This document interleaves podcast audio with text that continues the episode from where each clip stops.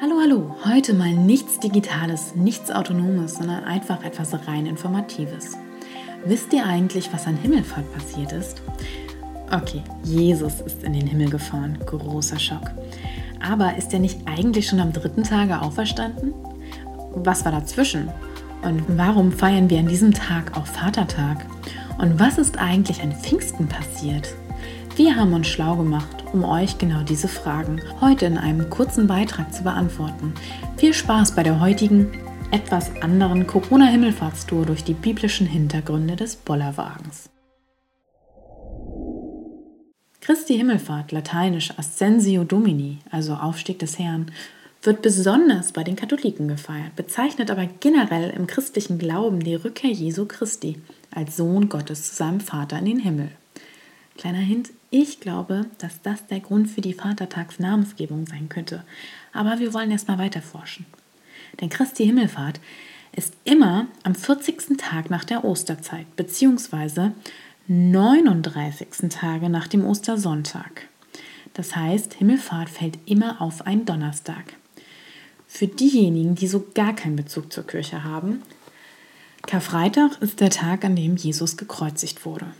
Und im Glaubensbekenntnis, was von der Gemeinde gemeinsam gebetet wird, heißt es wie folgt. Es geht um Jesus, gekreuzigt, gestorben und begraben, hinabgestiegen in das Reich des Todes, am dritten Tage auferstanden von den Toten, aufgefahren in den Himmel, er sitzt zur Rechten Gottes, des allmächtigen Vaters.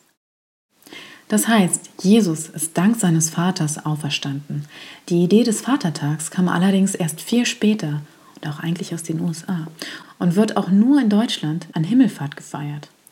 Ob das nun daran liegt, dass an Himmelfahrt besonders viel oder auch besonders wenig an den Heiligen Vater gedacht wird, bleibt dabei offen.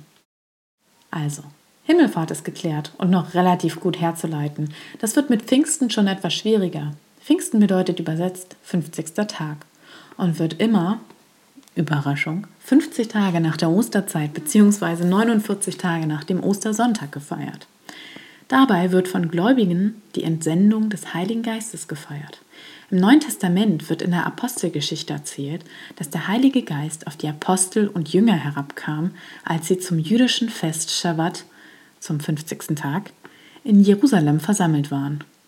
Das heißt, sie haben ein Jubiläum gefeiert.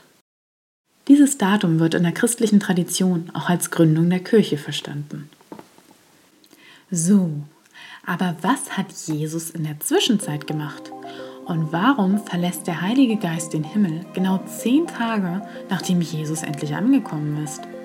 So viele offene Fragen, aber dafür schnapp ich mir heute mal eine Bibel und setze mich mit Abstand und Sonnencreme in die Sonne. Habt einen schönen Tag, bleibt nicht 24-7 daheim, geht auch mal raus, spürt den Sonnenschein und lasst die Technik einfach Technik sein.